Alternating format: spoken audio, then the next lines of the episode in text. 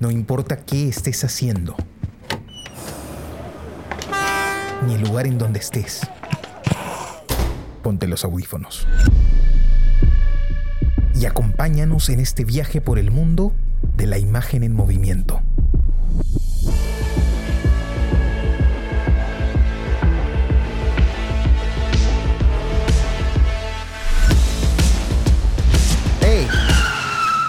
¿Qué cine pasa?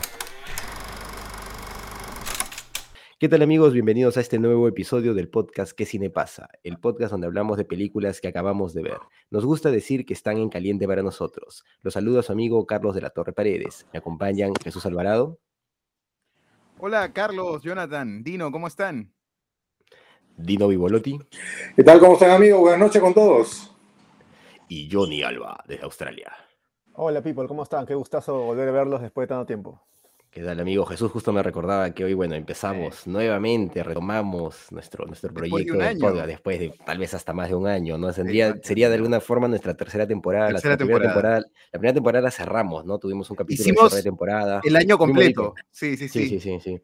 El, el, segundo año sí no, no nos dio esa, no, nos dio esa, esa posibilidad porque creo que se nos cortó simplemente la, el, tema de hacer los podcasts, cambió el mundo, ¿no? De repente cambió el mundo, terminó la pandemia, todo volvió a la normalidad y todos tuvimos que reacomodarnos de alguna forma y eso creo que, que, nos cortó un poco la posibilidad de juntarnos, pero las ganas de ver cine nos, nos tienen acá como siempre y esta vez pues con un gran amigo, un director de, de cine peruano que es Dino Vivolotti, que va pues contribuir mucho también a este podcast de cine iba a venir pues definitivamente con nuevas ideas y nuevas películas. Además también vamos a ir viendo de, de, de mejorar nuestro formato, ¿no? Eh, vamos a ir aprendiendo en este proceso. Yo sé que luego ya de ya cuántos años tenemos este podcast, ya este ya, ya sería el tercer año prácticamente. 2021. ¿no? 2021 sí, pues, claro. Más o menos el tercer año ya que tendríamos este podcast, ya debemos ir aprendiendo de, de nuevas cosas. Bueno, entremos al, al, tema. El día de hoy vamos a ver una película que nos recomendó Jesús Alvarado ya hace más de un año, ¿no? Jesús nos dijo, vamos a ver esta película, era parte de la segunda temporada todavía,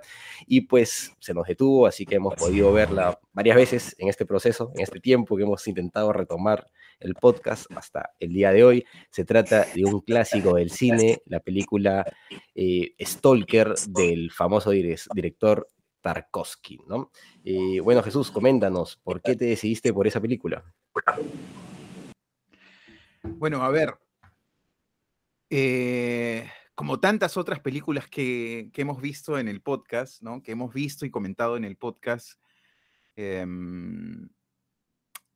este es uno de los directores referentes, pues, ¿no? Eh, de esos directores de culto que a mí me tocó conocer en la época en la que pasé por la escuela de cine, ¿no? En esa época que compartimos con Jonathan en la escuela de cine.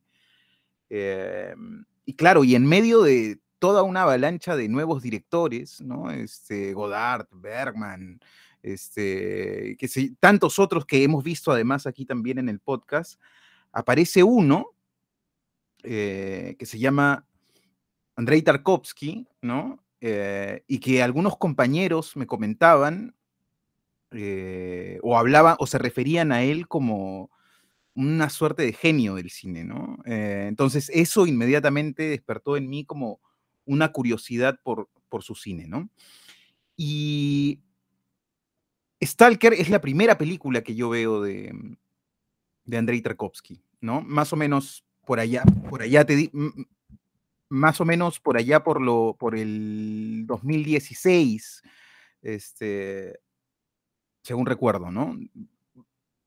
Es el primer acercamiento que tengo con él y yo te confesaba en una conversación que tuvimos hoy, hoy en la tarde, Carlos, que eh, en ese primer acercamiento muchas cosas se me escaparon, ¿no? Eh, y que este visionado es, ha sido como refrescar todas esas ideas, pero también ha sido reafirmarme en, eh, en esta intuición que siempre tengo de que las cosas a uno le llegan cuando está preparados para recibirlas realmente, ¿no? Que la comprensión de algunas cosas te llega cuando estás listo, ¿no? Eh, claro, y lo que te decía era que había descubierto en este visionado, en este visionado para el podcast, cosas de la película que me habían parecido fascinantes, ¿no? Bueno, una de las cosas de rigor que yo había hecho, porque me gustaría para eh, arrancar esta vuelta y no hacerla muy larga, centrarme básicamente en dos ideas, ¿no? Eh, una de ellas es que eh, una de ellas la saqué de, de, este ritual de rigor que hacen todos los que se acercan al cine de Tarkovsky, ¿no? Y es leer su libro, que es un regalo para todo aquel que está interesado en el cine, ¿no? Que se llama Esculpir en el Tiempo. Y que ya tiene en la esencia de ese nombre, ¿no? En la esencia del título, eh, la definición de lo que para Tarkovsky eh, significa el cine, ¿no? Eh, que esa es la primera, la primera idea en la que me gustaría centrarme antes de, de meternos este, de lleno en, en, Stalker, ¿no? Seguro, Jonathan, como nos tiene acostumbrados, este, o alguno de ustedes va a hacer alguna sinopsis eh, de la película, pero, este, pero bueno, igual nosotros siempre comentamos que vamos de frente y con spoiler, ¿no? Este, eh, así que lo recomendable es pues que quienes nos escuchan vean la película antes, ¿no? Si quienes nos está escuchando ahorita en este momento no la ha visto, yo le recomendaría que le ponga pausa, que vea la peli y se reconecte de nuevo para poder entender un poco de las cosas de las que hablamos, ¿no? Bueno, esta idea fundamental que surge, se tratan muchas cosas en, en Esculpir en el Tiempo porque eh, Andrei Tarkovsky de alguna manera pone, eh, vuelca en esas páginas eh, su manera de entender el cine y toda una suerte de metodología, que no sé si llamarla ni siquiera metodología, porque eh, su proceso eh, narrativo es alternativo, ¿no? Es heterodoxo precisamente, ¿no? Depende de la naturaleza, vamos a ir a eso también, depende de la naturaleza de, de los personajes, sobre todo de la naturaleza psicológica interna de los personajes, ¿no? De eso se derivan absolutamente todas las decisiones que Andrei Tarkovsky toma, ¿no? Eh, pero bueno, eh, eh, para, para, centrarme, esta idea de la que, eh, de la que, que, tiene que ver con el, con el principio este de esculpir el tiempo, eh, surge de la necesidad o de la búsqueda que tiene Tarkovsky por encontrar la especificidad del cine, ¿no? Con respecto a otras artes. Lo hemos dicho varias veces, ¿no? La literatura ha desarrollado los argumentos. La pintura, la fotografía han desarrollado y han pensado en las imágenes. Eh, eh, eh, el teatro ha pensado, en el, arte del teatro se ha pensado en, permanentemente en la, en la, puesta en escena, ¿no? Eh, en ese estar em, como una actitud, digamos, este, poética y artística, ¿no? Y Tarkovsky encuentra esa especificidad en el manejo del tiempo, precisamente, ¿no? Para Tarkovsky el cine no es necesariamente una suerte de, lenguaje cinematográfico como nosotros lo entendemos, ¿no? De hecho, eh, de hecho, Tarkovsky es una respuesta de alguna manera al cine clásico ruso, ¿no? Al cine que nos heredó Eisenstein, Eisenstein que nos heredó este, eh, Kuleshov, que, nos, que, nos, heredaron como los padres del, cine y del montaje, ¿no? También. Este, eh, ¿no? Eh, y, bueno, en, en, ese contexto, para él lo fundamental del cine es que el cine tiene la capacidad de fijar en el celuloide, en el caso de él, hoy en imágenes digitales, pero en el celuloide, en, en el caso de él, el tiempo. Y al fijar el tiempo en el celuloide, uno puede sopesarlo, uno puede sondearlo, puede manipularlo, puede segmentarlo, puede alargarlo y puede transmitir cosas mediante ese manejo del tiempo, ¿no? Como el escultor que se pone frente a un pedazo de piedra y empieza a escoger qué de eso mostrar, qué de eso dejar, ¿no? Y a eso, por supuesto, se suma esta, el, esta, el, la fragmentación de la imagen de la que tanto hemos hablado, ¿no? Es un concepto súper interesante, ¿no? De hecho, podríamos hablar muchos podcasts de esto, no voy a adentrarme más porque este, acaparo mucho y, y, quienes nos escuchan se aburren también. Eh, y lo otro que me gustaría comentar ya sobre Stalker concretamente, que es esta segunda idea de la que les hablaba, es que eh, Stalker es una película profundamente eh, filosófica, ¿no? Es una, una, película profundamente filosófica, no donde los personajes tienen un sentido o están en la búsqueda de un sentido, pero lo que quiero decir es que tienen un sentido dentro del relato, ¿no? eh, el hecho de que uno sea el escritor y, sea denominado así por el, por el, por Stalker, ¿no? Eh, y el otro sea el profesor y que sea un científico y que tenga otras búsquedas, que tenga otras inquietudes, pero en lo que coinciden probablemente los tres y en lo que coinciden todos los que se adentran en la zona eh, en búsqueda de esta habitación que cumple los deseos, es en su desesperanza, ¿no? En su... Eh, o, me corrijo, no necesariamente en su desesperanza, pero, pero sí en su... En, el hecho de que están absortos frente a la vida, ¿no? Eh, frente a ese magma este, que, no, que, que no se puede asir, que es la existencia, ¿no? Eh, eso me parece fabuloso. Y ya creo que con esos conceptos me gustaría escucharlos para qué les pareció o, lo que quieran decir para ya entrar un poco en el, en el debate. Eh, yo no había visto Stalker, ¿ah? había visto otras películas de, Tarkovsky, se me escucha, ¿no? Siempre pregunto lo mismo. De Tarkovsky como Nostalgia, este, La infancia de Iván, había visto varias, pero no había visto justo esta. Este, lo que voy a hacer antes de hablar es eh, de seguir con la charla es tratar de simplificar todo porque la película es bastante densa, entonces creo que para comunicarnos mejor este, voy a tratar de simplificar la película, ¿no? Que en esencia la película empieza explicándote de que es una zona donde cae un meteorito, entonces eso genera, cae un meteorito pero como una posibilidad, ¿no? Porque nunca lo afirman, queda un poco ambiguo qué pasó en esa zona, pero eso genera un lugar un lugar post, eh, apocalíptico, ¿no? Y donde la misma zona ha sido restringida por, este, por los militares y está prohibido entrar.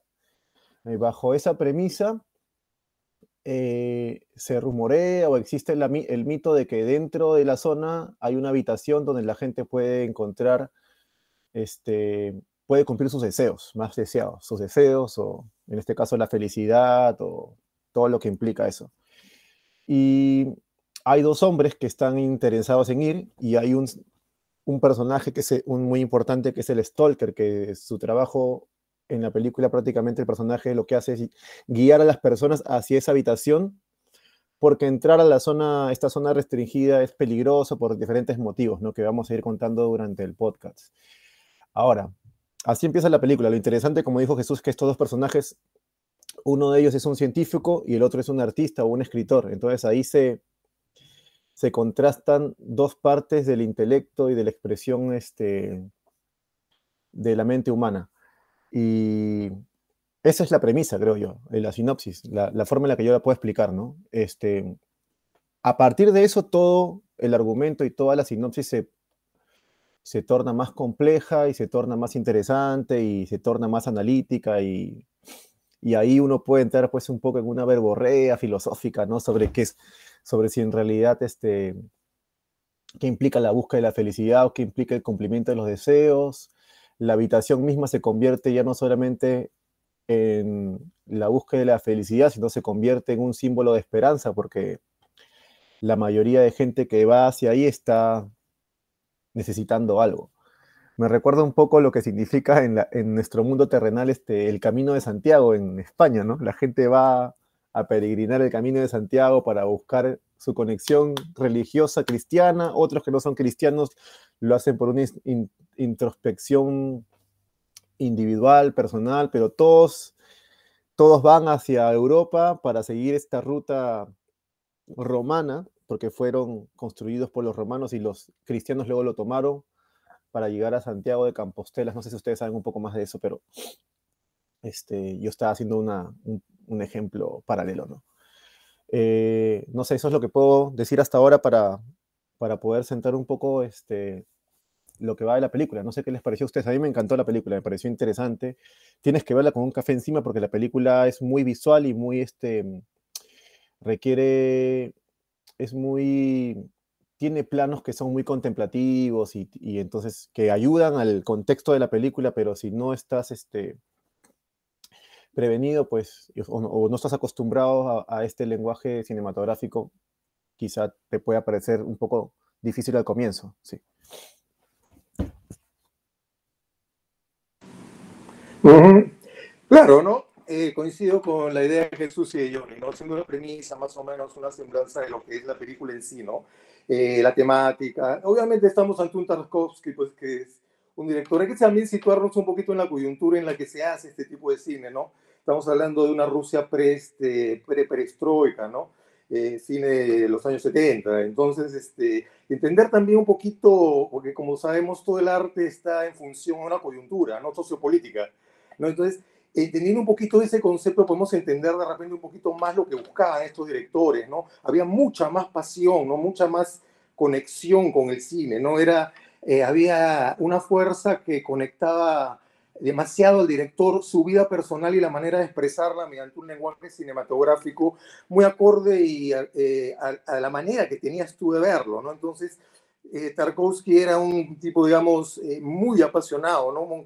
Que tenía propuestas muy, muy acérrimas dentro de, si podemos hacerlo así, eh, de repente pecando un poquito de egoísta, en el sentido, en el buen sentido, ¿no? De poder hacer un cine tan pretencioso eh, que él sí podía hacerlo, ¿no? Sí podía hacerlo eh, con su estilo, su manera, ¿no? Entonces tenemos que entenderlo ahí, ¿no? Ahora, lo bueno de esto es que, como dicen ustedes, nos da una belleza de película, ¿no? Que, digamos, hermosa para aquel que le gusta el cine, ¿no? Una película sumamente técnica y simbólica, ¿no? Donde la semiótica tiene un papel preponderante, ¿no? Entonces, eh, por eso te, les decía, eh, quizás pecar un poquito de egoísta para hacer un cine algo de culto, obviamente, un poco elitista, ¿no? Que puede dejar este, muy contento, digamos, a una serie de personas que tengan un buen conocimiento del lenguaje cinematográfico o de los recursos cinematográficos trabajados magistralmente en esta película por Tarkovsky, ¿no? Magistralmente, ¿no? A un punto de una es un director que busca mucho la estética, ¿no? Busca mucho la estética en todo sentido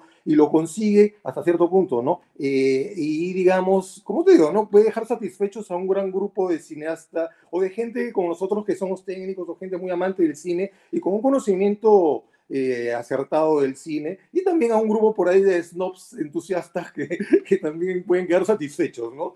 Eh, muy aparte de eso, haciendo una semblanza rápida de la aventura, lo que es el director de la película, lo que me parece, ¿no?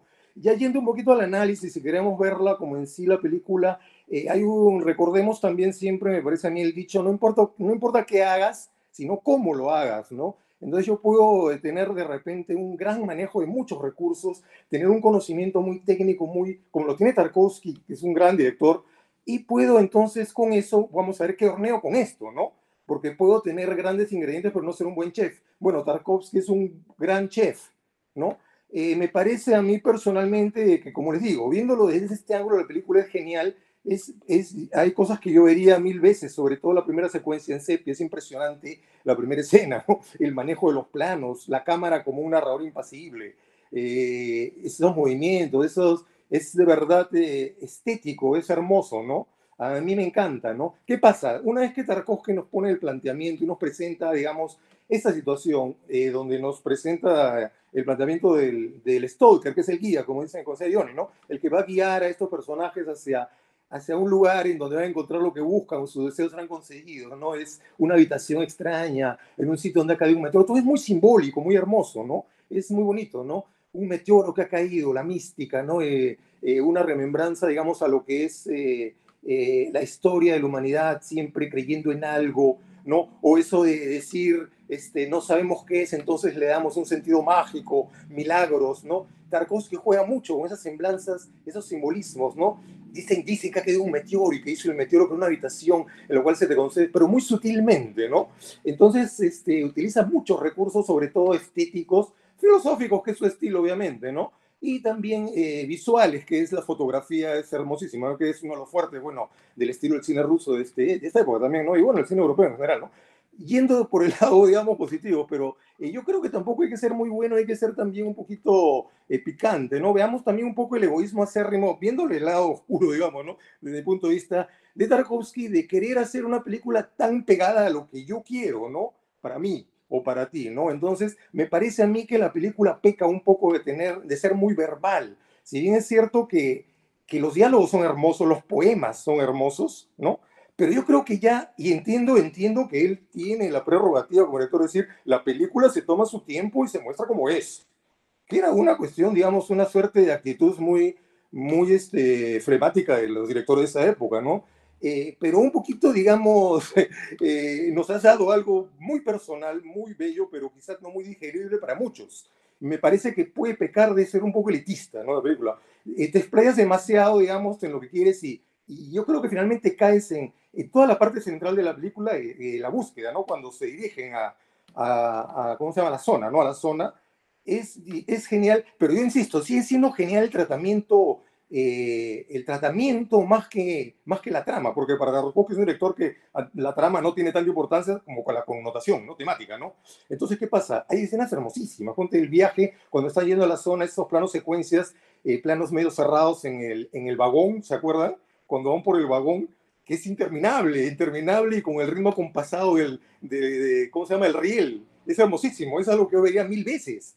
Vería mil veces el inicio, la secuencia inicial es hermosa, ¿no? pero, pero no vería nuevamente toda la película, ¿me entiendes? Me parece que toda la zona central, el pata ya, digamos, su verborrea filosófica ya es muy exacerbante, me parece.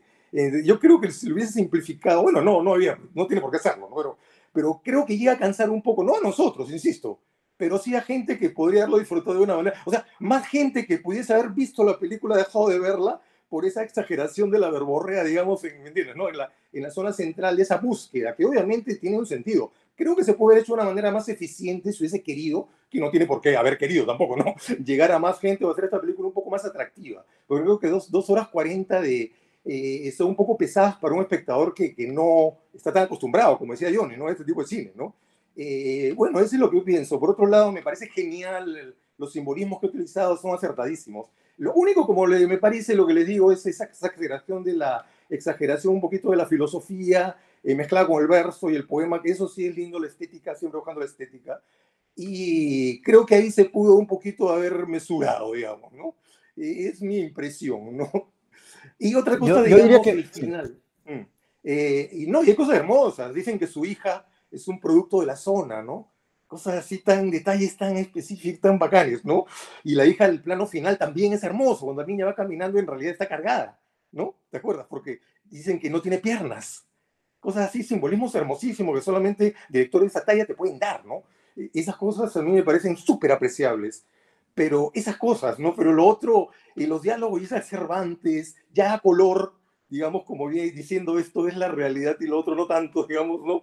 Y me parece un poquito denso, ¿no? Me parece que es muy densa la película en general, ¿no? Es mi impresión. No, no Yo creo qué, que Hollywood tiene su versión, su versión más, eh, Hollywood tendría una versión más abierta a esta película con este eh, Blade Runner de, de Ridley Scott, ¿no? Sí, pero Hollywood se va al otro extremo. Pues Hollywood claro. No o por ejemplo, no sé si has visto esta película de, de, de, Wim, de, de, de Wim eh, Wenders. Este, Wim Wenders. Eh, sí, eh, alemán, sí. no recuerdo, no recuerdo ah, eh, Bajo el cielo de Berlín, creo que se llama, no recuerdo. Y no, no lo he llegado a ver, pero sí, sí, ¿a cuál te refieres? Ya, mira, es una película este, que Hollywood hace su versión con Nicolas Cage, que se llama Un ángel enamorado, que nada que ver, o sea... No, olvídate, no. No, no, no. La, la, de, la, de, la de Benders tiene una versión súper filosófica, en blanco y negro, y después en color, y con diálogos. Que es un tiene tendencia de, de, la época de, de, jugar con eso, tal vez. Bueno, pero no, la, la, película. Época, sí. Ah, bueno. La, de Benders es de los 90, pero me refiero a que. Ah, 90. Hay una, versión, bueno. una versión europea y después no, versión americana. No, no, Benders es un genio, es otro genio director. Hay un corto de Bender impresionante que habla sobre las drogas. Eh, no sé si lo han visto, es un, un, tipo que sale de un hospital y se ve en el auto y necesita llegar a un hospital para atenderse y empieza a alucinar en todo el trayecto. ¿Lo has visto? Sí, visto? Muy bueno. Es, muy genial, bueno. hermano, es genial. Sí. Es genial, es una genialidad. Benders es un director genial, olvídate, definitivamente. No, no eh, Hollywood es otra cosa, es otra propuesta. No digamos que es mejor, pero es otra cosa, es otra cosa. No, no pero está bien que sea otra cosa, pues, digo, ¿no? No, es, es otra cosa, cosa, sí, es otra cosa. Pero, pero o sea, es un, ahí están las películas para la gente que necesita algo un poco que más. Sí, claro. Qué buenas películas. Es que, es que, no, es que también ahí, mira, depende cómo lo veamos, ¿no? Todos nosotros producimos cine y, y creo que eh, la, la, la, propuesta que plantea, pues, este, Tarkovsky en la película queda clara con su personaje del escritor, ¿no? Él, él por lo menos, cómo interpreta el arte y cuando le preguntan, ¿no? Eh, o, o cuando él empieza a filosofar respecto a su propia propuesta artística, él reconoce que es egoísta, ¿no? Y reconoce que las cosas las hace por, por él mismo, ¿no? Y, y, sí. y así son los artistas, ¿no? O sea, esa es la verdad. Es, ¿Para qué más te dedicas al arte si no eres un egoísta de mierda? O sea, no, no hay otra. Y, y bueno, además tú mencionabas algo bien interesante, Dino, es este tema de, de, de lo místico, lo bonito, ¿no? Y, Eso y claro, todo. Sí. pero to- todo parece un cuento, todo, todo parece un cuento para niños. Y, y cómo van este, desarrollándose en el espacio, ¿no? Agarra y dice, no, tienes que ir de acá a este lugar porque lo demás es peligroso y tienes que tirar puta, una- un, este, un Claro. tornillo con una venda para ver, para ver que, que caiga en ese lugar y ya, y tú vas directamente. Parece que fueran niños jugando a, a no pises la lava, algo así, ¿no? Es genial. Entonces es se genial. configura un espacio bien interesante en donde los personajes además eh, se ven atacados psicológicamente porque empiezan a, a considerar que todo eso es cierto, ¿no? Y se Sí. preocupan y se asustan y entran pues en una psicosis bien, bien, bien interesante. Ah, Yo, sí, yo- yo creo que el, lleva el- los personajes Dime, dime. eh, lleva a los personajes a una búsqueda humana eh, que todos tenemos, ¿no? Que ni siquiera te la, ni siquiera te la define, es algo ambiguo, inclusive ambiguo pero real, ¿no? Es, todo es ambiguo, todo es eh, difuso, todo es muy hermoso, ¿no? Todo es muy irreal y real a la vez, todo Pero- es espacial, ¿no? Todo Pero es... yo, yo- yo sí considero que, que- que- que toda esa propuesta pues que, que plantea tiene, tiene un sentido, ¿no? Y, y claro, sí.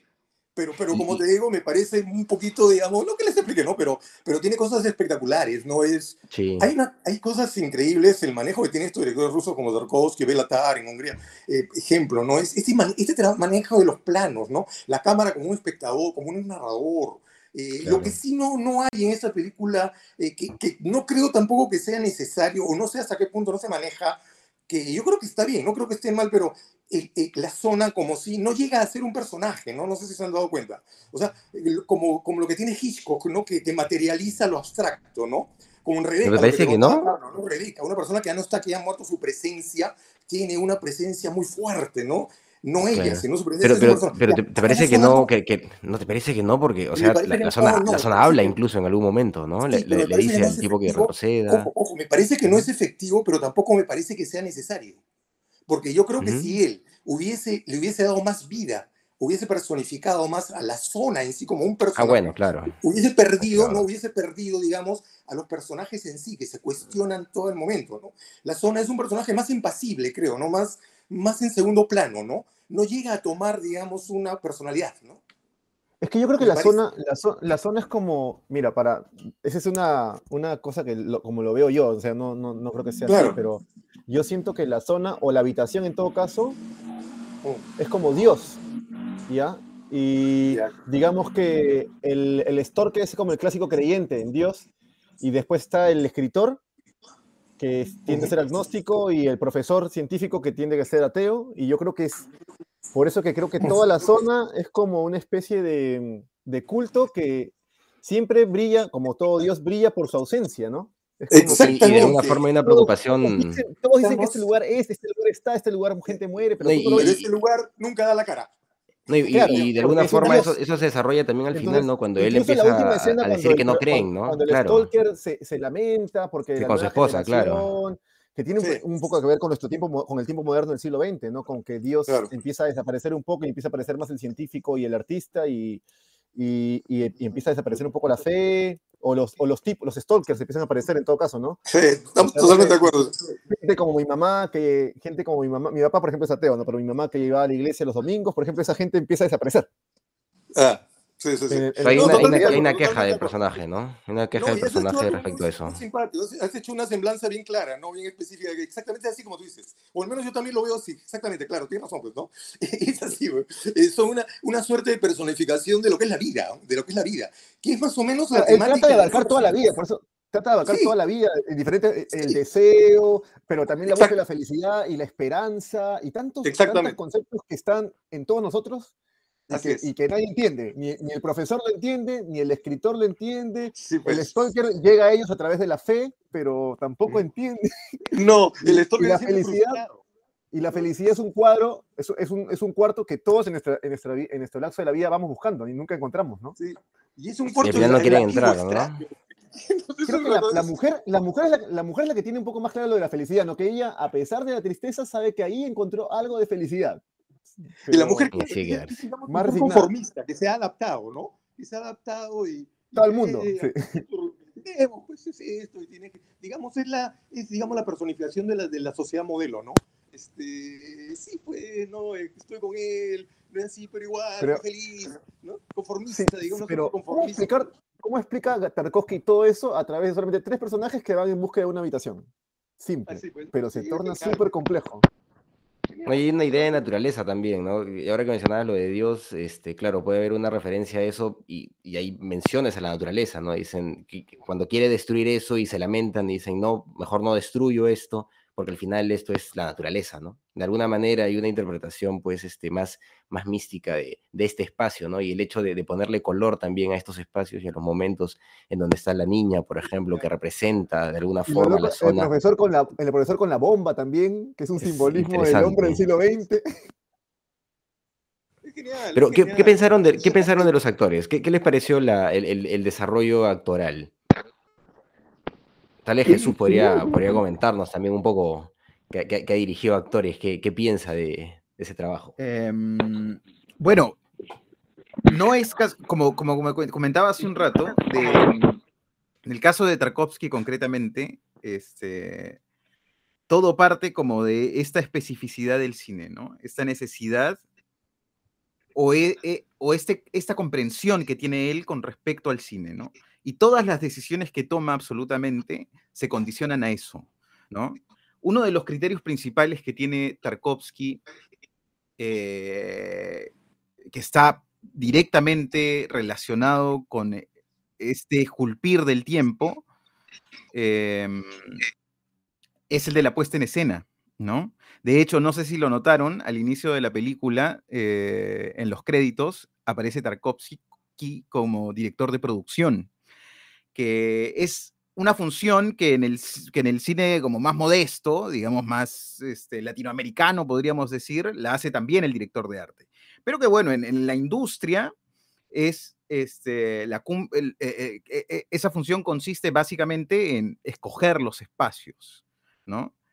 Y eso es importantísimo, es fundamental, ¿no? Porque los espacios y la puesta en escena están al en el cine de Tarkovsky están al servicio de los personajes. Que es un criterio este, fundamental. El cine de Tarkovsky es un cine eh, particular porque no es un cine, a pesar de que esta película concretamente es perfectamente entendible, eh, quiero decir, el relato es comprensible, eh, evidentemente las digresiones filosóficas, eso es otro cantar, este, de eso se viene discutiendo hace milenios y no hay ni habrá respuesta. Em, eh, pero el relato es comprensible, eh, pero Tarkovsky tiene otras películas en las que eh, se, es más disruptivo precisamente en ese sentido, ¿no? ¿Y a qué voy con, e- con este hecho? A que em, Tarkovsky está en búsqueda de la especificidad del cine. O sea, Tarkovsky siente, cree que el cine es el, lo más cercano al, a la naturaleza poética de la expresión, lo más cercano a la naturaleza poética de la expresión. Para él el cine no es lo que otros directores consideran que es, ¿no? Como, bueno, tantas veces escuchamos en la universidad, Jonathan, en la escuela de cine, algún profesor que nos decía, el cine es un arte totalizador. Bueno, para Tarkovsky no es eso. Para Tarkovsky el cine es el, es el arte por antonomasia, ¿no? Este, mm, eh, y alguna vez también conversamos aquí en el podcast que el cine, que eso tiene, bueno, es muy personal y eso tiene que ver con la concepción que cada uno de nosotros tiene con respecto al cine, pero el cine no necesariamente es un relato. O sea, mejor dicho, me corrijo, el cine es un relato, pero no necesariamente es una historia. ¿no? No necesariamente tiene que haber una historia detrás de una película. El cine puede ser un tratado filosófico, que es que, que en muchas aristas se acerca a esto, ¿no? De hecho, hemos visto varias películas que no encajarían de ninguna manera, que no cumplen con los criterios de, de historia mínima, ¿no? Que son mosaicos, son... el Claro, este, claro, claro, claro. Em, y, eh, y bueno, yo quería aprovechar para, como se tocó el tema, yo inmediatamente saqué mi Kindle, que tengo aquí la fortuna de leer mis libros en una Kindle, entonces libros que leo de mucho tiempo atrás, los tengo al alcance de mi mano, este, eh, y tengo los apuntes que hice alguna vez, ¿no? Entonces encontré un apunte a, a raíz de algunas cosas que comentaba, ¿no? Que dice así, que está en el primer capítulo de Esculpir en el Tiempo. Dice, en ningún caso se debería querer encerrar con violencia un pensamiento complejo y una visión poética del mundo en el marco de una hilación excesivamente clara, pagando cualquier precio por ello. La lógica de la consecuencia directa, un sistema generalizado, recuerda sospechosamente a las demostraciones de teoremas en geometría, pero para el arte las posibilidades más ricas resultan indudablemente de aquellas relaciones asociativas en las que se funden las valoraciones racionales y emocionales de la vida. O sea, Tarkovsky no te va a hacer un cine claro. No va a ser un cine claro, porque su concepción de la vida y su concepción de la naturaleza humana este, eh, está llena de preguntas. Es un cine filosófico, es un cine que plantea preguntas y es un cine en el que no hay respuestas. Que, que no significa que no pasen. De hecho, eh, eh, Stalker tiene un manejo del tiempo, un manejo del ritmo, este, como casi todas las películas de Tarkovsky, lento, pero siempre están pasando cosas. y de hecho, es necesario el tiempo, el tiempo que se toma en determinados planos, para ir midiendo el peso de las cosas que se están planteando. Como alguna vez lo conversamos, ¿no? Cuando, la, cuando todo pasa rápido, cuando todo pasa muy rápido, eh, uno como espectador se agarra de lo que tiene, de lo que puede, se agarra de lo que puede. Usualmente te agarras de la historia, ¿no? Y conectas y deduces cosas. Em, pero cuando las cosas, cuando el tema, el, el tema las tesis que se plantean o los argumentos que plantea el director tienen un nivel de profundidad este, más hondo, se requiere más tiempo. Y esa exploración, este, en el caso de, Tarkovsky, es cinematográfica, ¿no? Que además, o sea, eh, es de una exquisitez, ¿no? Porque, eh, bueno, ni qué decirlo. Bueno, la, copia que hemos visto no, no está en muy buena calidad, no se puede apreciar este... pero bueno, igual se, alcanza, se alcanzan a percibir pues los, se alcanza a percibir el contraste marcado, ¿no? En, esas primeras imágenes desaturadas, tiradas hacia los cálidos, ¿no? Este, que son eh, pictóricas, pero no es cualquier tipo de pintura, ¿no? Es que yo, yo sentía mientras lo veía que es como pintura al carbón eso, ¿no? Este, que pone a los personajes además y que, y que está jugando mucho con esta idea que, que, planteabas también, Carlos, ¿no? Con esta idea del cuento, ¿no? Con esta idea del juego, porque al final, eh, un poco todos intuimos eso, ¿no? Y todos somos hijos de, esas intuiciones, ¿no? De esa necesidad, de, esa dinámica de entender qué es lo que está pasando. Y eso es, eso es una de las cosas, digamos, más bacanes que ocurre durante el, que además se expresan verbalmente, ¿no? En algún momento. Eh, cuando Stalker les dice, eh, aquí en la zona no se puede ir en línea recta de un lugar a otro, ¿no? Eh, ir en, línea recta de un lugar a otro es peligroso, se tiene que ir, este, y además este, e, esto complementado con este otro principio de que no sé qué pasa cuando no hay nadie en la zona, pero cuando hay alguien, todo cambia cada minuto. ¿no? Este, y de forma permanente, ¿no? Eh, y, luego pensaba en, que hay una escena, eh, bueno, aquí tenía alguna, alguna cosa más anotada, pero bueno, no, entiendo mi letra para bien. Este, eh, pero hay alguna escena que ustedes seguramente tendrán varias también metidas ahí en la cabeza, pero la escena de la trituradora es elocuente, ¿no? Este, y conversa además con esta interpretación que muy bien hacían este, eh, de la zona, ¿no? Con esta representación simbólica de, lo que es la zona, ¿no? Yo, la verdad es que yo sí sentí que la zona, eh, de hecho yo siento no solo que la zona, sino es que siento que la cámara, con los movimientos sutiles que hace, ¿no? Con algunos travelings o algunos dollies, este, siguiendo a los personajes, eh, eh, yo sí siento un punto de vista claro de, la zona, ¿no? Eh, de hecho... El, color, porque la zona claro, tiene color. Pero, y fuera de la zona es sepia, ¿no? Claro, pero y, la, pero y además la zona suena. suena y suena de maneras muy diversas, ¿no? Este, Cierto.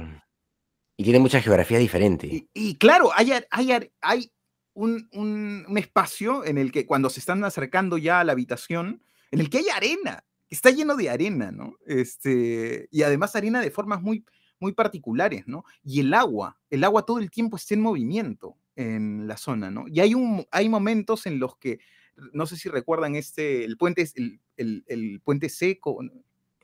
Que donde No, hay una y- y- catarata, ¿no? Y, la zona sangra, y la zona Claro. tiene un momento en que palpita y está roja. Y claro, está palpitando. Hay, hay, hay, hay, este, claro, es eso es- esos son como brasas, pues, ¿no? Brasas que hay ahí que y ellos están a punto de. eh, entonces, claro, todo el- está viva. De hecho, hay un momento en el que cuando ellos recién ingresan a la zona eh, y Stalker los empieza a guiar, eh, hay una imagen en la que ellos están delante de un auto donde hay este, personas muertas, ¿no? Eh, Con armas, con armas. y se, mue- y se mueven cosas. O sea, se mueven cosas. Que- y claro, o sea, si nos ponemos este, en el afán de buscar explicaciones, eh, no sé, cualquier cosa lo puede explicar. No, Pero, tiene sí, este. ahora que lo dices, en ese momento eh, hay un acercamiento de la cámara y las plantas como que se hunden. ¿no? Claro, se hunden, como si alguien las hubiera pisado, ¿no? Eh, pero, y hay otro momento en el que Stalker dice también, el viento, está, el viento está subiendo, ¿no? Y todas esas cosas son formas de expresión de la zona, ¿no? Este, Yo les hago una Eh, pregunta. Este, no, no sé si te, tú te acuerdas de que, o sea, yo me he dado cuenta de que en, en la película, cuando están fuera de la zona, está como de color sepia, casi blanco y negro. Y cuando están Claro. dentro de la zona está color.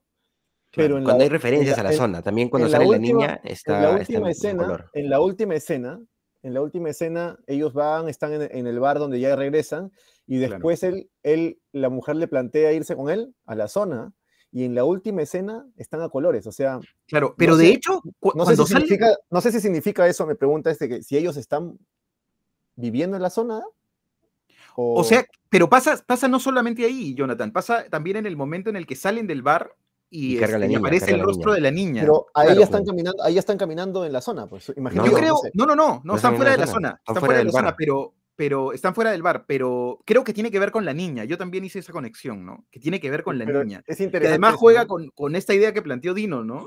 Igual, a, lo- Este, a- es a pesar de lo que dice, yo sigo pensando lo de que dice Dino. O sea, sí, sí vi, sí vi que la zona se manifestaba, pero no lo sentí como un personaje al 100. al Sí. 100, o sea, lo sentí como una presencia. Por ejemplo, como en Batman Ciudad Gótica. Ciudad Gótica tiene sus características, pero Ciudad Gótica no es un personaje. No sé si se entiende. Mm, yo, pero no, no, no, no sería. Yo claro, creo que bueno, los, perso- bueno, los personajes estaban bueno, es una cuestión de abandonados en la zona, abandonados como estaba abandonado Pero- el hombre en el mundo, ¿no? Siento. Pero bueno, Claro. a- a- solo, solo para terminar, este, este momentito, que es el momentito del el momento del túnel este que llaman la trituradora, ¿no? En el que Trituradora de es- carne. Muy claro, y para- ese momento. Para esto los personajes ya han hecho como un tránsito brutal, ¿no? Stalker, ¿de qué manera cambia Stalker durante la película, ¿no? O sea, qué tal arco de transformación que tiene ese personaje es brutal, porque cómo se transforma y cómo su seguridad se licúa, ¿no? Este, y, y nos entrega absolutamente, y, y- y por el contrario, haciendo el recorrido inverso, el escritor, que, que parece un charlatán en, en las primeras escenas, ¿no? Y que se muestra pusilánime en varios momentos incluso, o se podría interpretar así, eh, termina manifestando una hondura eh, como fundamental, ¿no? Este, pero bueno, en el momento de la trituradora que tienen que elegir las pajillas y todo eso, y el escritor es el que va primero, pues, ¿no? Pero claro, y es como, mándalo primero. mándalo Sí. primero a que explore, ¿no? Y este, y claro, y, y tiene esto también que, que es como una cuota de súper inter- está yendo, está caminando el escritor y Stalker cierra la puerta, ¿no? Porque algo puede explotar, ¿no? No, y, y una claro, cosa y más bacán todavía, en esa secuencia, en esa secuencia, bueno, en esa secuencia, porque es una secuencia, ¿no? Eh, al final te acuerdas cuando justamente tú vas primero y porque todo querido este, alguien tiene que ir, ¿no? Entonces, es toda una, es toda una simbología de la vida. Entonces, porque así pasa, es la vida, weón. Entonces, ¿qué pasa? Acuérdate que luego al final suelta su manifiesto. Por primera vez se sienta como, de- como no, ¿te acuerdas? Ese manifiesto que la cámara hace un. Claro, mirando a cámara. sutil, muy, mirando la cámara, creo, ¿no? ¿Te acuerdas? Mirando a la cámara, lo sé, sí. Ya genial. Y la cámara hace un dolly, pero lentísimo, que es claro característica del cine de Tarkovsky, lo que usted dice, no manejo el tiempo. Que obviamente acá hay un detalle, ¿no? Que hay que tener presente, ¿no? Eh, cuando tú manejas el tiempo de esa manera tan magistral, llegas a la introspección. O sea, llega a hipnotizarte, ¿no? Llegas a meterte y a crear una suerte de meditación interna introspectiva. Eso lo pueden hacer pocos directores en el mundo, ¿no? Es muy avisado hacer eso, ¿no? Bueno, Tarkovsky lo consigue. Otro que lo consigue magistralmente es Belatar, el húngaro, ¿no? Es genial, el de Armonías de Westminster.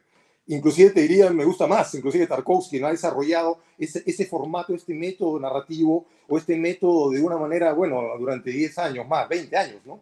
Eh, muy efectiva, ¿no? Que es, que es genial, ¿no? El trabajo del tiempo, pero este, en sí, sí, es increíble de verdad la manera en la que lo ha llevado, ¿no? Pero yo también insisto en que la zona es, yo creo que lo que dice Johnny es correcto, la zona es como, es, es Dios, pues, weón. Y Dios no se manifiesta abiertamente, ¿no? Pero está ahí, digamos, es un algo que nunca te da la cara, pero tú insistes en que está ahí, ¿no? en que está ahí y insistes en buscarlo, ¿no? Y en ir hacia es como está en la mente de los personajes, ¿no? Cuando dicen stop y los tres ven lo mismo. Exactamente, sí, insistes en ir hacia él, en ir hacia él, ¿no? Y él no está. Otra cosa, no sé si se han dado cuenta lo que hablamos de los colores, la transición, la parte en que llegan a la zona cuando estamos comenzando todo en sepia, que es el mundo real, y la conformidad de esta gente por buscarse a sí mismo, por encontrar algo que no saben ni qué es, ¿no? Entonces, antes de entrar a la zona, hay un blanco y negro sutil, de unos planos, no sé si se acuerdan, ¿no? unas escenas que está en blanco y negro, ¿ah? ojo, sepia, blanco, negro, color. Ahí no me acuerdo un par de Creo que es en el momento del bar, ¿no? Creo que es como este umbral. No, no, el bar es en sepia. Yo creo que es la transición, el umbral entre el mundo real y la, y la zona, ¿no? Cuando llegan, ¿te acuerdas a campo abierto, que ya es la zona, ya está color. El plano anterior, acuérdate, es en blanco y negro. Tendría que verlo otra vez. Creo, que cuando, está empezando el, el, el, traveling este en el, ¿Tú te acuerdas? En el vagón, me parece. ¿eh? En el vagón, me parece. Esa, escena es hermosísima. en el vagón es blanco y negro. En el vagón es blanco y negro. Ya, ya, es, es eso. Es el viaje, entonces. El, viaje es a la zona. Ahora, mira, esa, esa escena del viaje en el vagón es una genialidad del manejo del tiempo, ¿no? Un, un plano secuencia con algunos cortes, pero que se toma su tiempo, pero se toma su tiempo de una manera efectiva, ¿no? ¿Me entiendes? O sea, es efectivo. Entonces, si es efectivo, pues dale, bienvenido. me has abstraído, me has hecho ver a estos tíos yendo en un vagón sin hacer nada, pero he sentido, no sé, el viaje. Trabaja mucho la expansión, ¿no? No le interesa la trama, como dices tú, Jesús, no le interesa contar una historia, le interesa poner un retrato de la vida, pictórico, como una pintura, en sepia, en blanco y negro, a color. Es una pintura de la vida, ¿no? O sea, es bonito eso, ese manejo es bien, bien bacán, ese lenguaje, ¿no? De no querer necesariamente contar una historia, sino mostrarte algo, ¿no? Y lo más bacán es romper ese mito. Y mira, estamos hablando del fin de los años 70, 79, creo que es la película 80, no, no, ni siquiera, ni siquiera de poner la trama como la gente tiene la idea en general de que la trama es lo principal y el resto lo menos. No, acá es al revés. Tarkovsky trabaja totalmente al revés. La trama es lo de menos y la estética es lo de arriba. Importante, ¿no? O sea, es como una suerte de, de, poner todo de cabeza, ¿no? Que es genial porque es efectivo, ¿no? Es lo bonito, que es efectivo. Porque cualquiera lo puede hacer, yo podría hacerlo así, pero, pero si no te funciona, pues estás fregado, ¿no? O sea, tiene que funcionar, ¿no? Y me parece que en el caso de Tarkovsky es muy efectivo, ¿no? Es efectivo su manejo, ¿no? De claro, que está, basada, está basada esta película en un libro de, de los hermanos eh, Akadi Boris eh, Strugatsky. Ah, sería interesante. interesante extraterrestre, Picnic extraterrestre, pero parece que Tarkovsky casi que cambió todo. No, de hecho, bueno, Tarkovsky, Tarkovsky tiene todo un, todo un eh, en, Esculpir en el Tiempo, tiene un todo un tratado de la forma de acercarse a adaptaciones de libros, ¿no?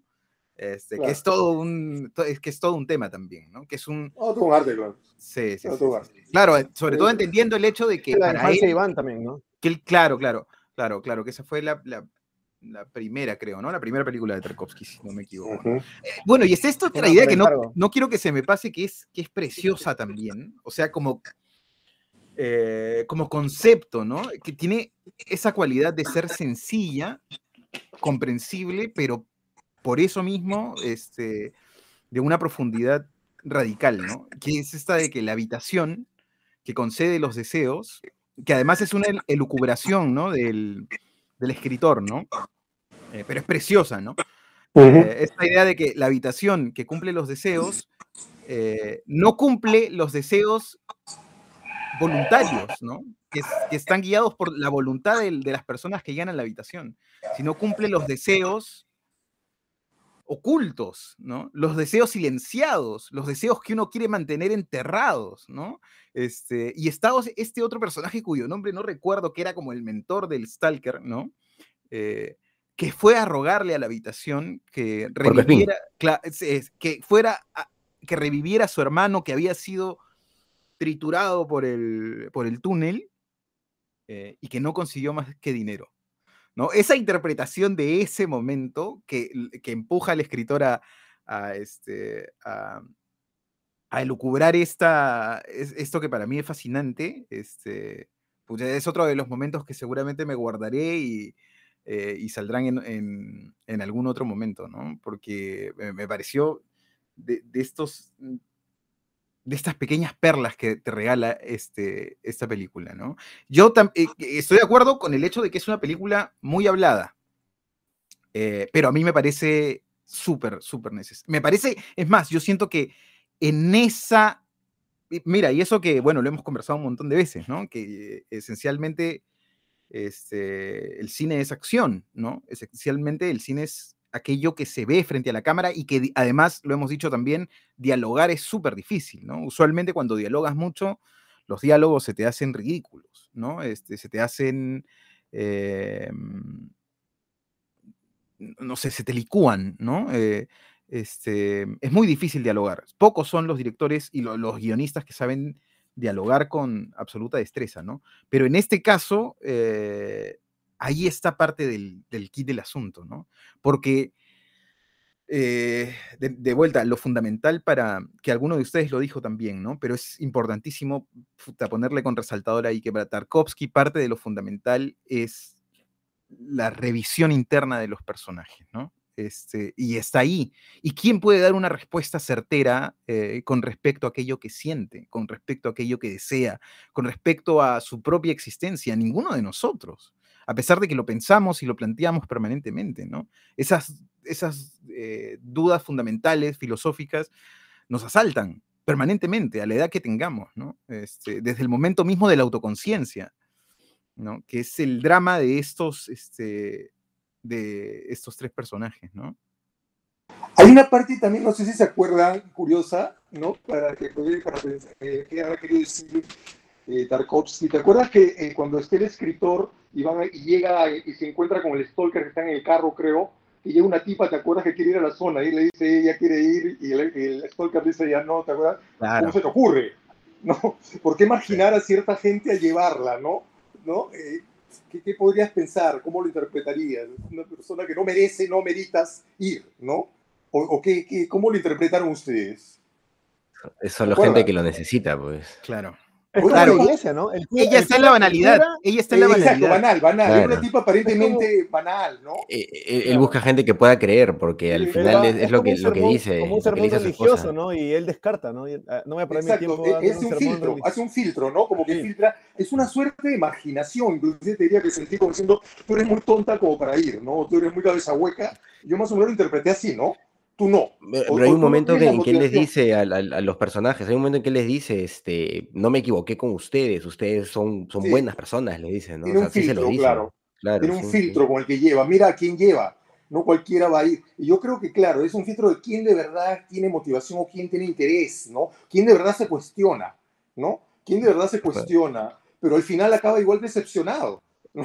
Ah, claro que sí, así es la vida. Y, sabes, que, fe. sabes que con esa, e, ese personaje que tú has mencionado es importantísimo porque con ese personaje completa el mundo.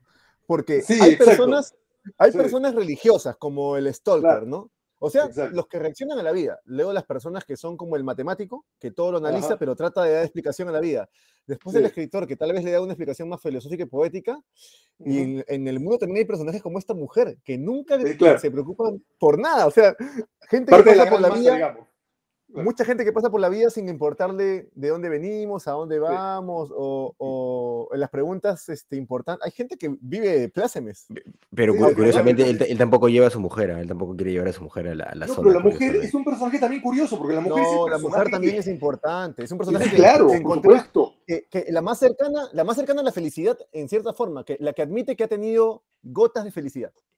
Y, al final se hace un rompimiento con cuarta pared. Creo, creo que el general dice, yo nunca he visto a nadie feliz. Los, los, tres que están ahí nunca han visto a nadie feliz. Y la mujer es la única que dice que yo sabiendo que iba a sufrir, siento que he tenido momentos de felicidad. Claro, Mira, pero mira. Lo, dice, lo dice rompiendo la cuarta pared, eso también es bien interesante. Claro, eso también Sí. es clave. Pero, no, pero, o sea, yo siento que él, bueno, eh, ya esto es una interpretación absolutamente arbitraria, ¿no? Pero yo siento que él no quiere llevar a su mujer porque le está protegiendo, de alguna manera. Él le dice, Eh, él le también- dice, cuando también ella le dice, yo podría, yo podría ir contigo.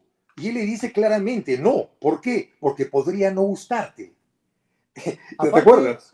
Si te das cuenta, sus decisiones siempre son instintivas. O sea, Sí, buscar la explicación claro. a sus decisiones es como que puede ser por protegerla. Él mismo tal vez no sabe por qué, pero él, todas sus decisiones son de fe. Sí, y lo que yo noto en el personaje en Stalker es una suerte de preocupación y temor, temor a decepcionarse, temor a que no te guste, temor a que, a que yo te lleve y no vayas a ser tú la persona que yo creo que eres. No es hacer, no, esa decepción que al final lo dice claramente, se frustra, ¿no? Llora, llorando. Le dice a su mujer, mire, estos tíos no, no eran, no, no, en realidad no, qué pena, qué decepción. Y no quiero llevarte a ti porque podría no gustarte, podrías decepcionarme, ¿no? Podrías, podrías herirme, ¿no? Eso es bien bacán. ¿no? O sea que es curioso. Son toda su, toda su vocación, su razón de existir son. Exactamente, es esa fe. ¿no? Esa fe en querer encontrar gente con una suerte de rebaño. Es como una suerte de Mesías, ¿no? Que quiere guiar gente. Él es un, guía, el guía religioso, el guía. algo así, fue como un Mesías, ¿no? Un tío así curioso. Y ese personaje, Oiga, la mujer esa vacua que aparece una sola vez ratito, como no dándole tanta importancia, ¿no? Como dejándolo ahí nomás, como una, en una sola escena, ni siquiera una escena, un plano, ¿no? Una cosa Muy así. bien, amigos, estamos quedando ya sin tiempo, tenemos que ir cerrando el podcast, así que vamos a plantear algunas ideas ya así como para, para de alguna forma pues resumir ¿no? nuestra, nuestra, nuestra propuesta. Sí, para ir cerrando. A ver, eh, Jesús al final, porque él lo ha propuesto. Eh, Dino, empezamos contigo, después Jonathan, voy yo, Jesús, y luego calificamos la película. Ujú. Eh, ¿Sí? O ya, o ya la calificamos, ¿qué les parece? No sé. Claro, idea final, Ya. calificación, sí, está Idea bien. final y calificación, y luego Dino eh, va a proponer como nuevo miembro del, del ¿De, podcast. de como cuánto, era? ¿De 1 al 10, no? No me acuerdo. de Sí, del 10. 1 al 10, del 1 al 10, él, él va a proponer la, la película para ver la próxima semana. Muy bien, a ver, Dino, empieza. Bueno, bueno, muchachos, por lo que acabamos de conversar, eh, a mí, para, bueno, definitivamente creo que estamos ante una excelente película, ¿no? Técnicamente hablando, artísticamente hablando, una gran película, obviamente, que, que bajo todos los cánones del cine, ¿no? Y eso creo que podemos entenderlo, como ya lo dije anteriormente, podemos entenderlo de manera global eh, eh, todos, ¿no? Pero insisto en que quizás eh, es una película un poco eh, eh, egoísta en el buen sentido, en el buen sentido, ¿no? Por parte de Tarkovsky, que, que sí, es un tipo, un carácter un poco acérrimo en sus propuestas, pero que no empaña para nada la calidad de la película, ¿no? Pero que sigue convirtiendo en una película de culto muy buena, muy elitista, altamente recomendable, pero no para todos, lamentablemente, ¿no? Hay gente que no, no va a poder verla, ¿no? Definitivamente porque no va a soportar, pero que sí creo que estamos ante una gran película de un gran director, una película de culto de todos los tiempos, y que y más que eso, que yo creo que lo importante de Tarkovsky como director, eh, por, lo- por la semblanza que ha hecho Jesús, ¿no? Más que todo, ¿no? Entendemos que tiene una manera de ver el cine muy peculiar para su época, él sembró una semilla de muchos, de un formato cinematográfico que muchos directores europeos ahora, eh, eh, directores finlandeses, suecos, sobre todo países bálticos, ¿no? Eh, franceses, inclusive, han tomado y han desarrollado de una manera magistral y han podido seguir con este tipo de cine eh, hermoso, visual, muy estético, muy expresivo, muy abstracto, muy semiótico, ¿no? Entonces, e- ese es la gran, este, digamos, eh, el gran mérito, creo yo, que tiene Tarkovsky, haber dejado este legado para que muchos buenos directores lo sigan cultivando como es ahora. Inclusive vamos a ver más adelante películas de directores contemporáneos con ese estilo, me parece, ¿no?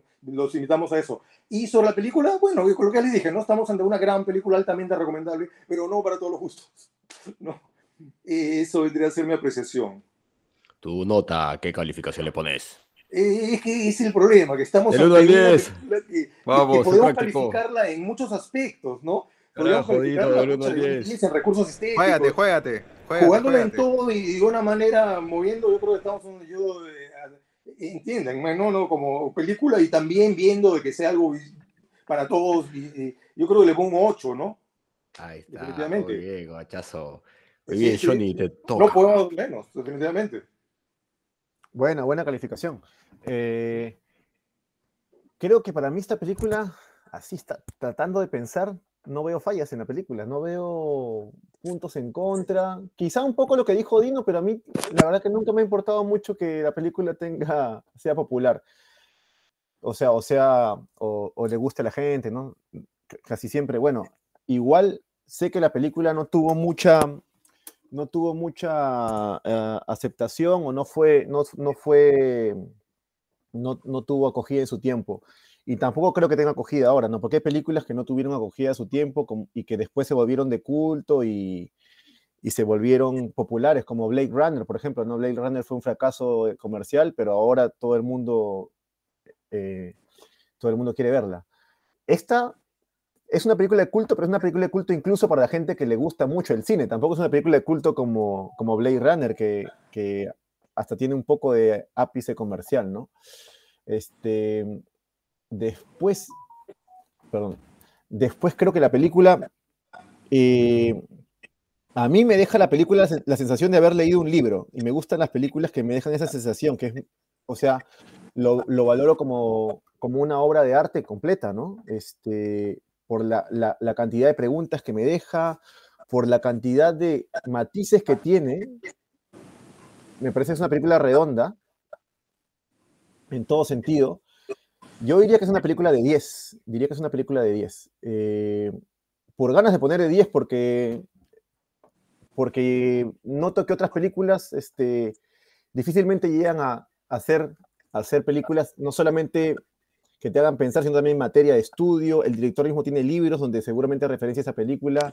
Creo que es una, creo que muchas partes de la película uno puede aprender no solamente de, de cine, sino también de semiótica, también un poco de filosofía y un poco de, de, la, de la condición humana misma, ¿no? Creo que es una película bastante completa en ese sentido, por eso que le pongo esta calificación, tomando en cuenta la, la humildad de nuestro podcast, ¿no? Por supuesto. Bueno, definitivamente es una película muy interesante. Eh, creo que, lo que comentabas, Johnny, es cierto, ¿no? Es, una lección de cine. eso es tal vez lo más bacán de, poder estar en este podcast y, conversar sobre distintas películas, como ya, ya lo hemos dicho, ¿no? Este, no, sé si grabando o off record, pero la, posibilidad de hablar de películas que normalmente no, a las que normalmente no llegamos, ¿no? Cada uno propone cosas diferentes. Eh, esta película, pues, creo que, que tiene propuesta, creo que tiene un lenguaje propio, un lenguaje particular.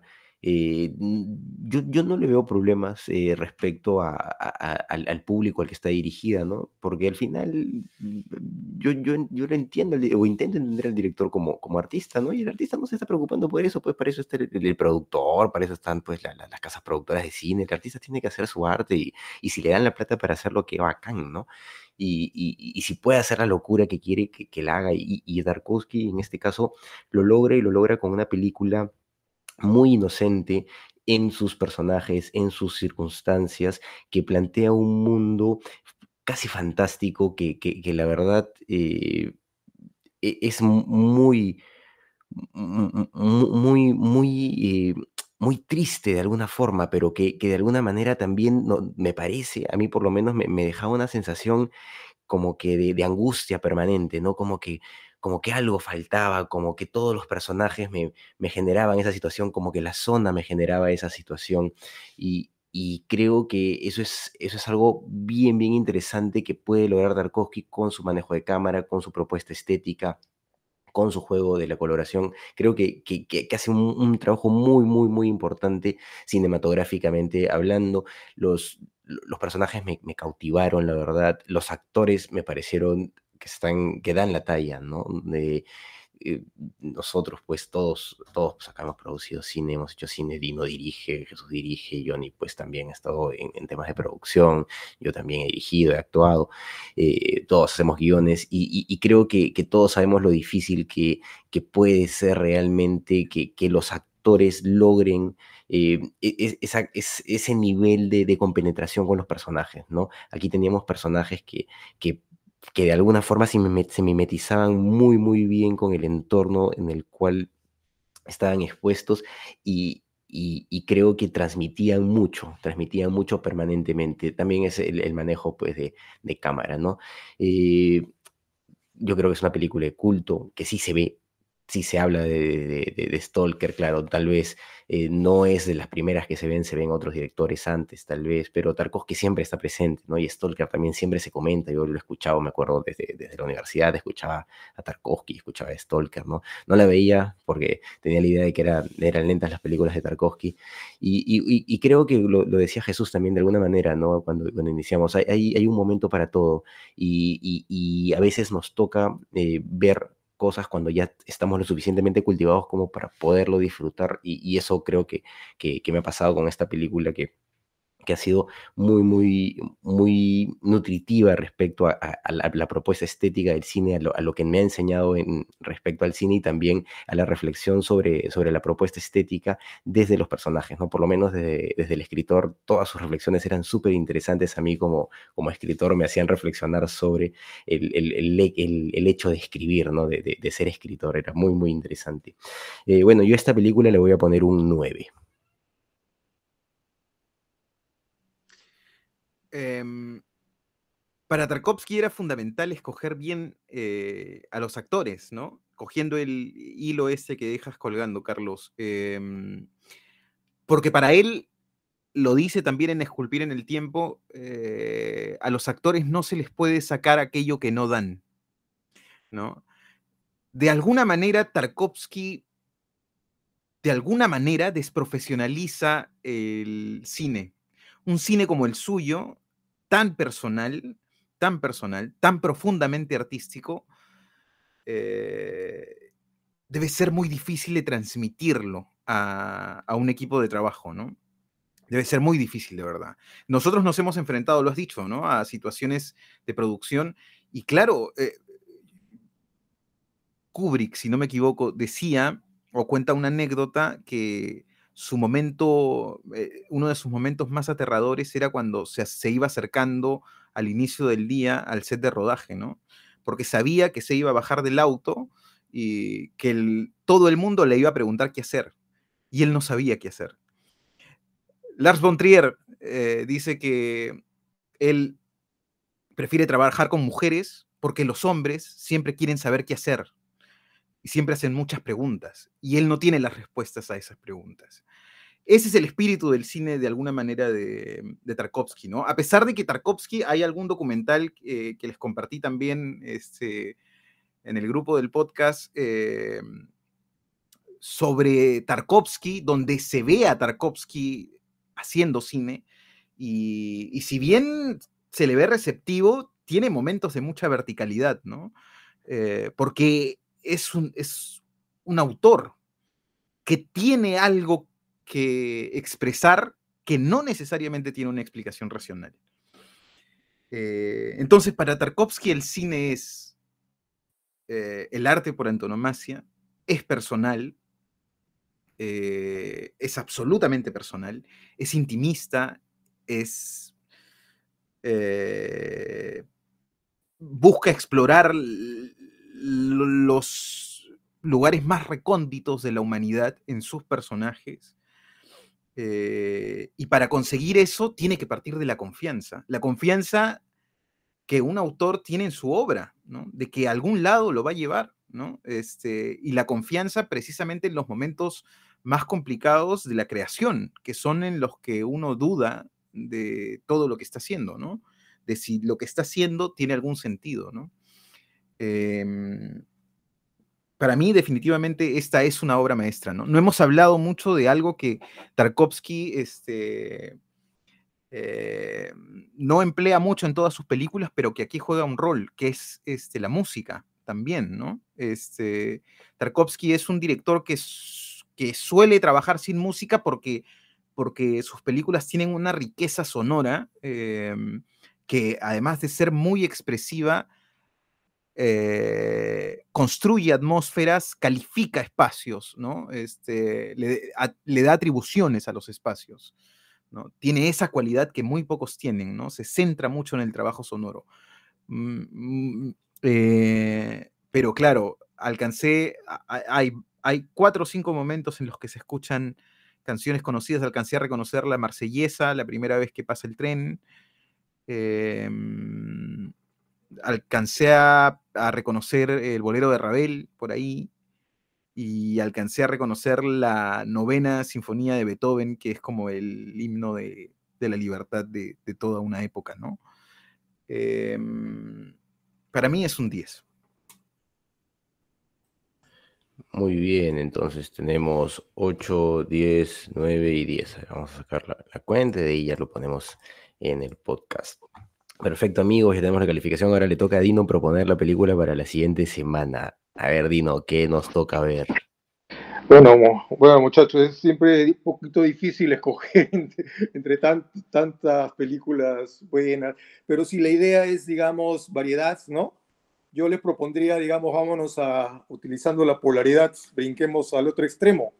¿Qué les parece? Vámonos claro. a algo totalmente distinto para refrescar y retomamos el cine clásico quizá en la siguiente. ¿Les parece? Vamos, les propongo algo así, una suerte de comedia contemporánea, noventera, americana, neoyorquina, ¿no? Eh, muy divertida y que en cierto modo nos atañe porque la temática es, es cinematográfica, es del cine, ¿no? Es un grupo de realizadores y todas, digamos, uh, las, las cuestiones por las que tienen que pasar para poder hacer su película independiente. Una película genial, me parece, Tom DiCillo, un gran director no muy conocido, pero eh, muy buena con Steve Buscemi como protagonista, ¿se lo ubican? ¿eh? Uh -huh. Y se llama Living in Oblivion, Vivir en el Olvido, o como la tradujeron fue Vivir Rodando. Si les parece, les mando el link mañana y, y la vemos. Claro que sí, perfecto. Claro, genial. Bueno, una comedia. Muy bien, una comedia amigo. contemporánea para refrescar un poquito la densidad del maestro sí. Tarkovsky. Muy bien, amigos, ya tenemos entonces la película para la siguiente semana. Así que eso ha sido todo por esa oportunidad. Hemos sido sus amigos de ¿Qué Cine Pasa? Carlos de la Torre, Jesús Alvarado, Dino Igolotti y Johnny Alba. Hasta una próxima. Y ya saben, chau. nos vemos. Chao, chao, chao, todos. Chao, chao. Nos chao, Cuídense. Cuídense todos. Chao. Bye. Ya saben, nos vemos en, en, la zona, que en las bromas de nuestra generación dicen, ¿cuál zona? No respondamos, no respondamos. Te vas disfrazado y bendecido. cuídense, cuídense. Chao.